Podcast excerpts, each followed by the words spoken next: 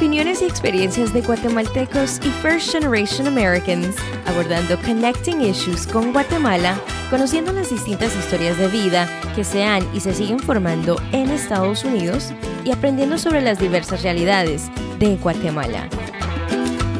Algunas serán en inglés, some in Spanish y, por qué no, las demás en Spanglish. Acompáñanos, esto es Cuate Cuenta.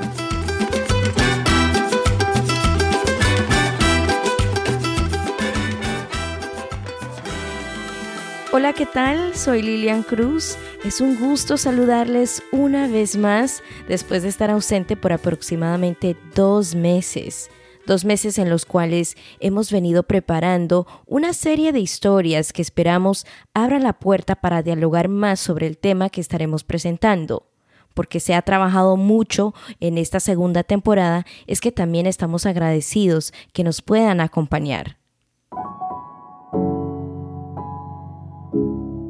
Hay varios temas que nos gustaría abordar y uno de los retos de este proyecto es pensar constantemente de qué manera y cómo hacerlo. Queremos conocer los pensamientos y las vivencias de las personas para ir comprendiendo temas y retos sociales que afectan a nuestras comunidades y a la vez ir conociendo esas historias de éxito y triunfo.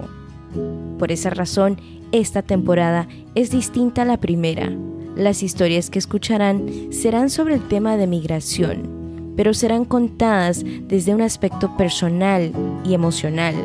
No serán conversaciones, serán narraciones, y estas estarán presentadas en dos grupos, los que se fueron y los que se quedaron.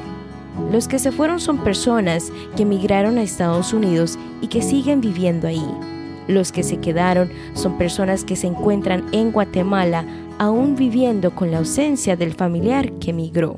Conoceremos sobre sus vidas antes que Estados Unidos llegara a jugar un rol importante para ambos grupos, nos contarán cuáles fueron los motivos en emigrar y de qué manera les ha afectado a todos la migración. Arrancamos con el primer episodio. A continuación, la historia de alguien que se fue.